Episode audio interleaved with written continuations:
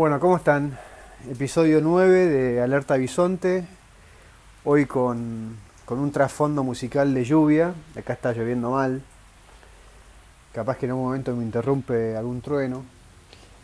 Eh, pero bueno, hoy el episodio es eh, yo solo para cambiar un poco. Los últimos tres fueron acompañados. El- fue uno con Maslatón. Otro fue una entrevista que me hicieron ahí en AM unos chicos, de AM 1130. Y, el último que fue un éxito total, que fue la, la charla que tuve con, este gran personaje que se llama Shiro. Eh, y bueno, y, el domingo también grabé ahí, pa, grabé, estuve ahí en vivo con, el, en el programa de mi gran amigo Franco Rinaldi, un café con Franco ahí en Periscope, pueden buscar ahí entre mis tweets. Eh, hablando de ese, de ese domingo, ¿no? ¿Qué domingo? Domingo histórico. Para bien o para mal, para bien para algunos, para mal para algunos otros que estamos acá. Eh, pero bueno, lo, primero que quería contar era eh, una cosa que acabo de tuitear y en referencia a un tweet que hizo, un tweet no, una declaración que hizo Felipe Solá, que es un poco cómo está, quiero digamos enfocarme en cómo está armado esa, alianza de, todos, ¿no? que ya el nombre dice que nos juntemos todos para ganar.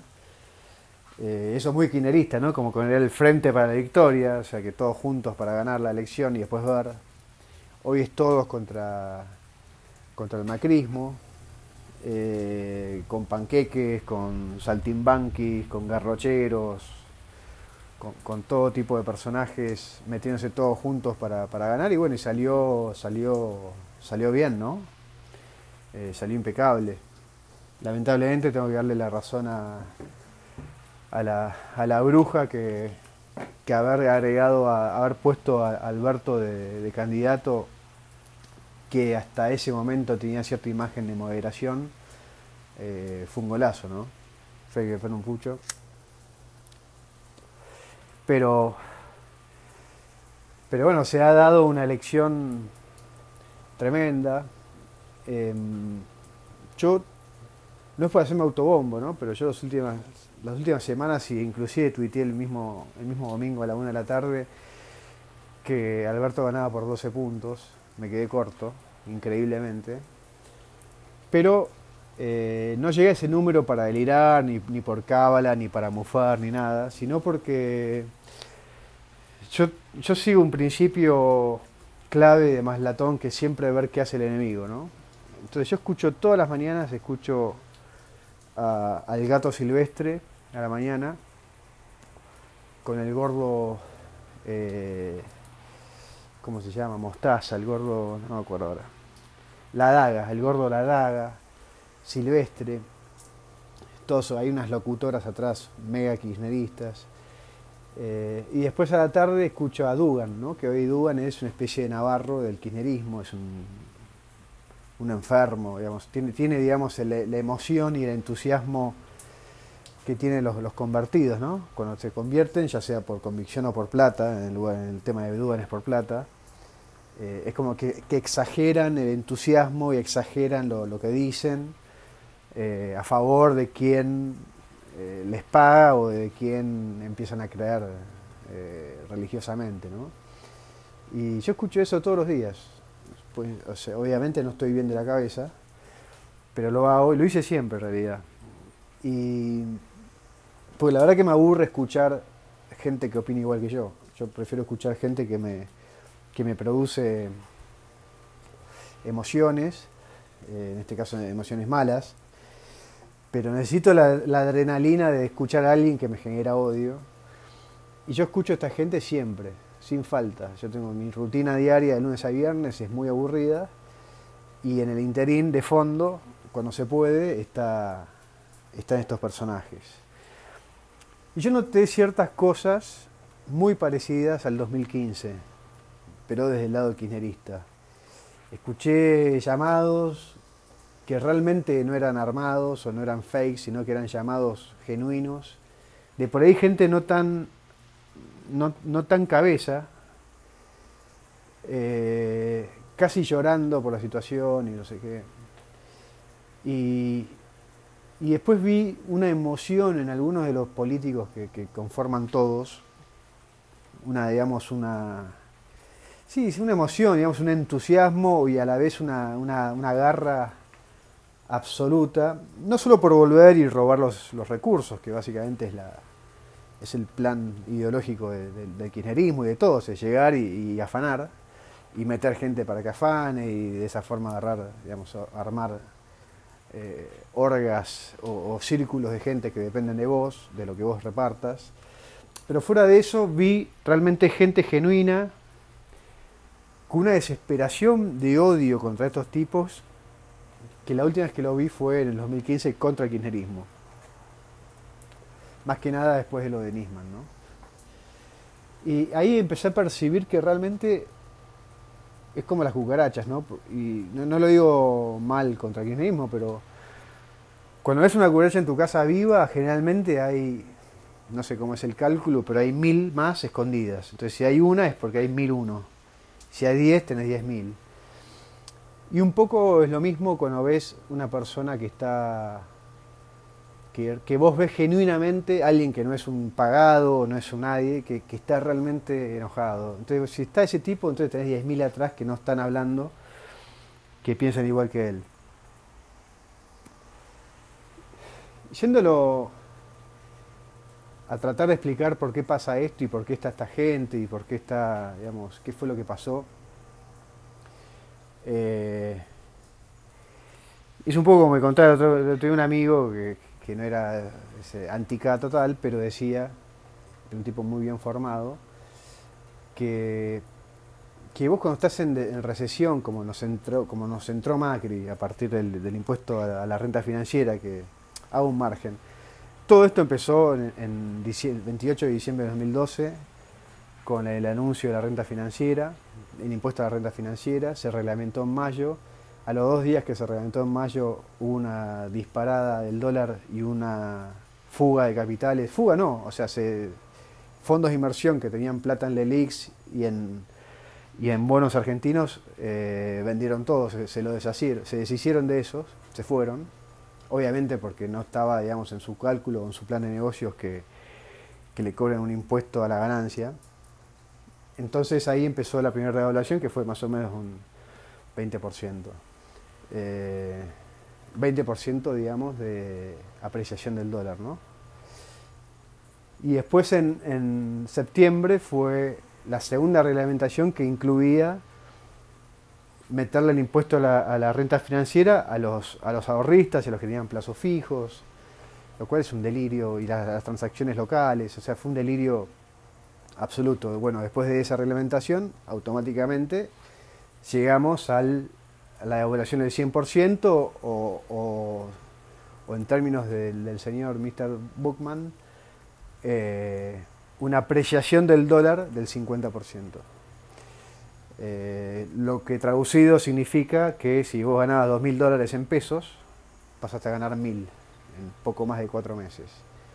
Algo que realmente pasa en cualquier otro país y el gobierno dura dos días o un día y se va, y se tiene que ir. Porque la gente básicamente la empobreció a la mitad. No, es que me prendí otro, sino que se me apagó por hablar demasiado. Eh, entonces ahí tenemos un. Ahí tenemos la raíz de este quilombo. Obviamente, ante esa evaluación lo que pasó fue que se desfinanció el país. Eh, los, los acreedores privados que compraban bonos de deuda se terminaron con la primera reglamentación, la de, la de mayo. Ahí se acabó el financiamiento privado.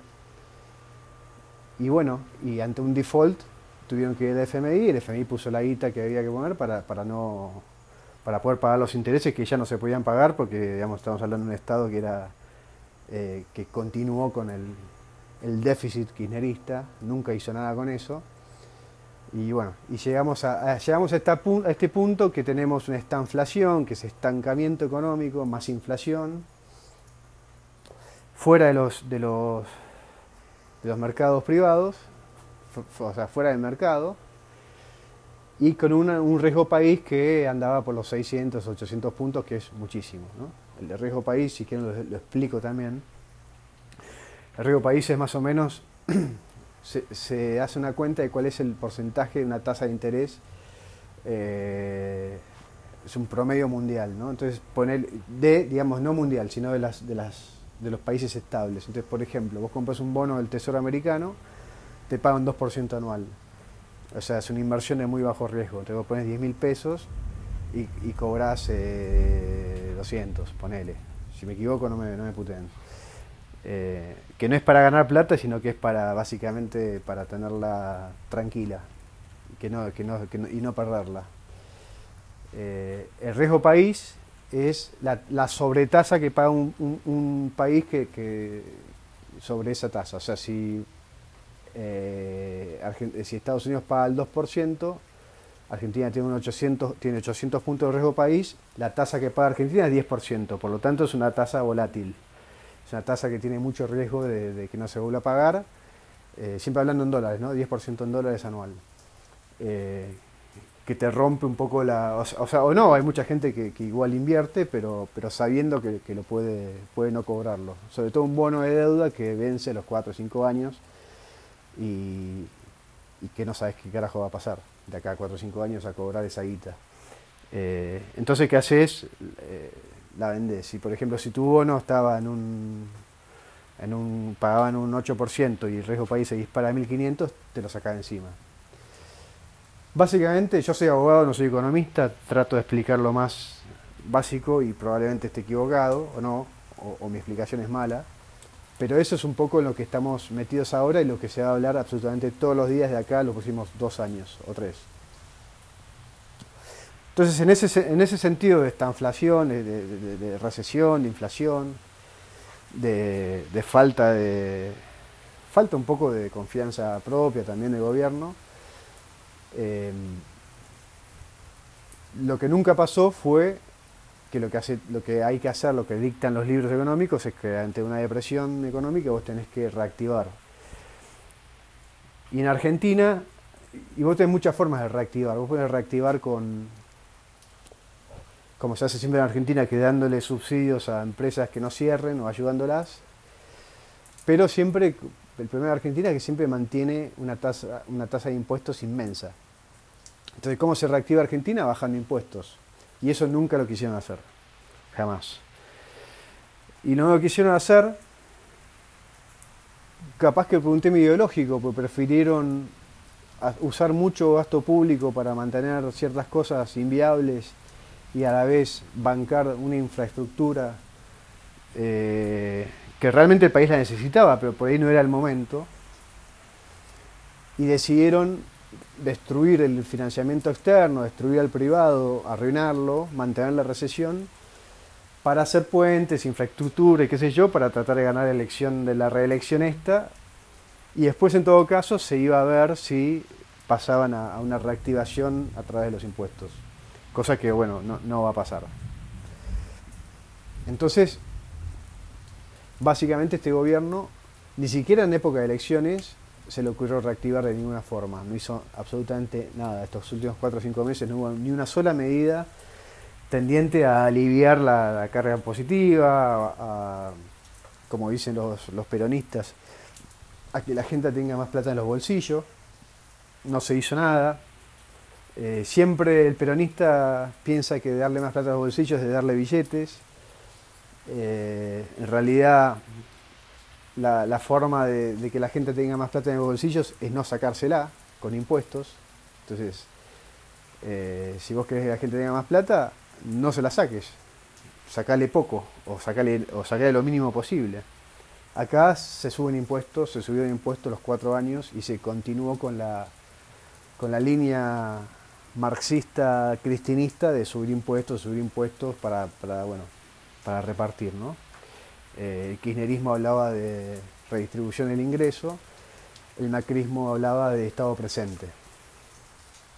Yo de hecho estoy anotado en un newsletter de Peña y me llegaban, ahora no, pero antes me llegaban PDFs de 40 hojas hablando del estado presente, continuamente.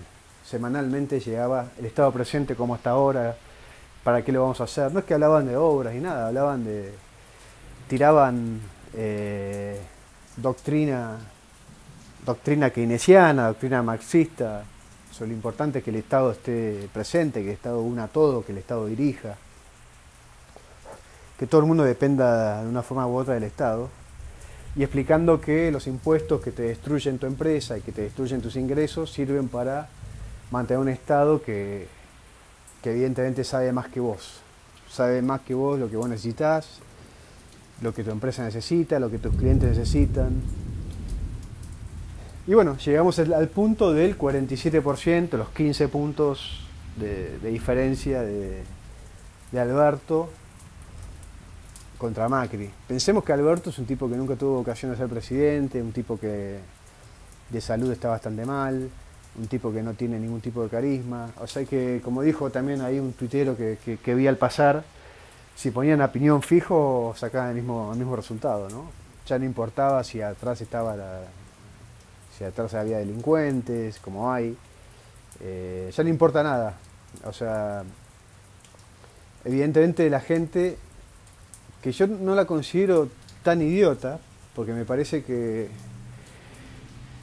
que no habiendo, digamos, opciones eh, masivas o que, las hayan entendido, que las hayan escuchado, como puede ser Expert o, Gómez Centurión, digamos, que son más, si querés llamarla de una forma, tendiendo a lo individual y a, dejar al, al privado que, que pueda trabajar y que pueda generar sus ingresos y que dé trabajo, fue a, cualquier cosa que lo saque a, esta gente.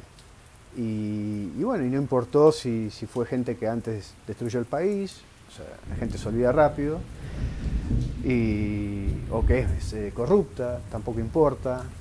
El argentino en general hace un paralelo, o sea, iguala a un corrupto a un rico, porque bueno, no sin razón para Argentina, pero cuando vos le decís, che, boludo, estás votando un corrupto, te dice, bueno, y vos estás votando un rico.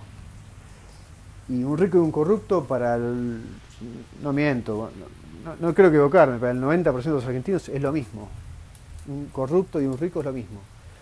Porque el rico argentino no es un, un pibito que está en un garage con una computadora y armó una, compañía y se hizo millonario. el rico argentino es eh, un contratista del Estado, un tipo que siempre usó el Estado para llenarse de guita. Eh, esos, esos industriales que se hicieron inmigrantes, que armaron riquezas a fuerza de trabajo, desaparecieron, terminaron digamos, en las herencias, terminaron hace varias décadas.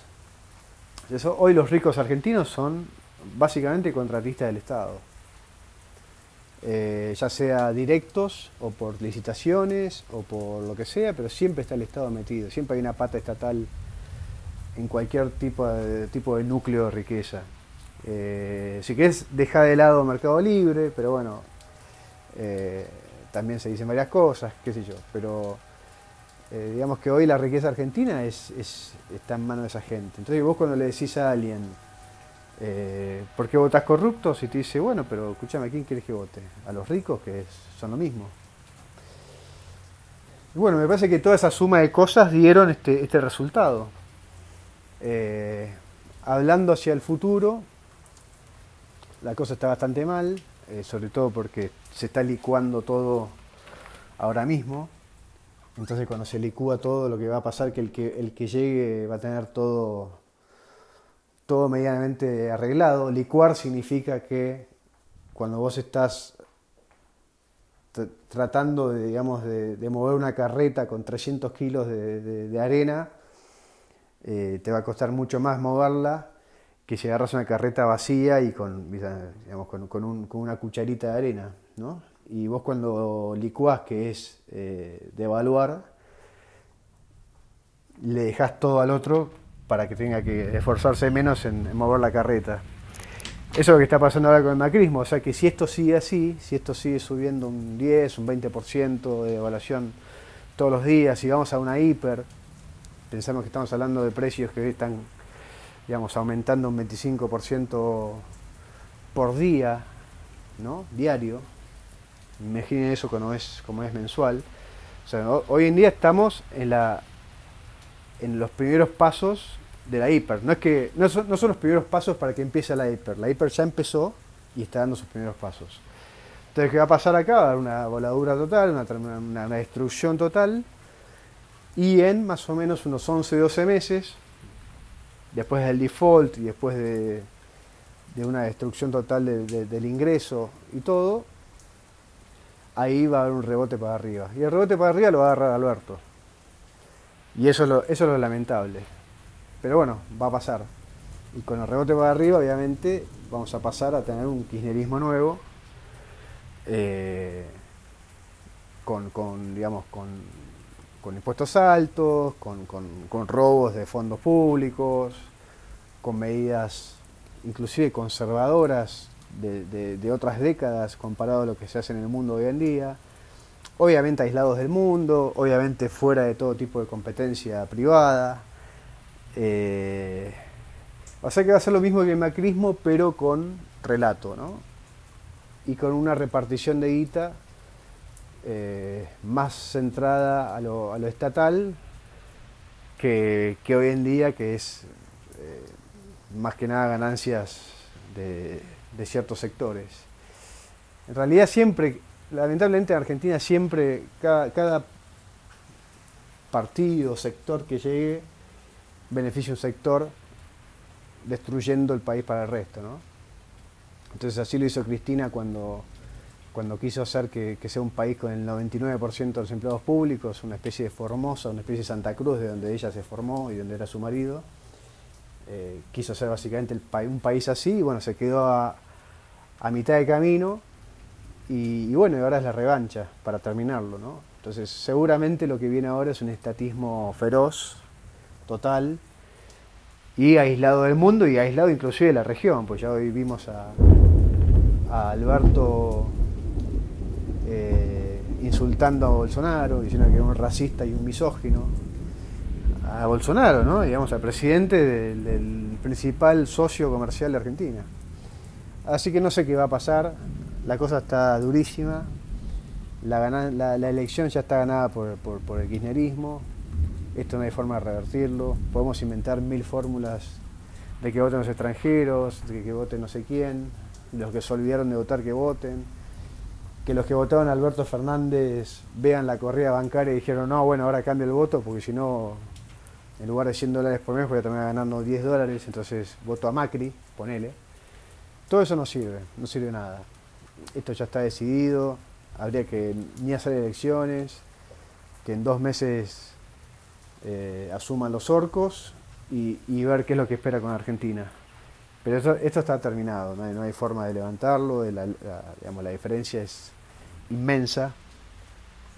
Así que, bueno, con esta buena onda que les tiro, espero que lo hayan disfrutado.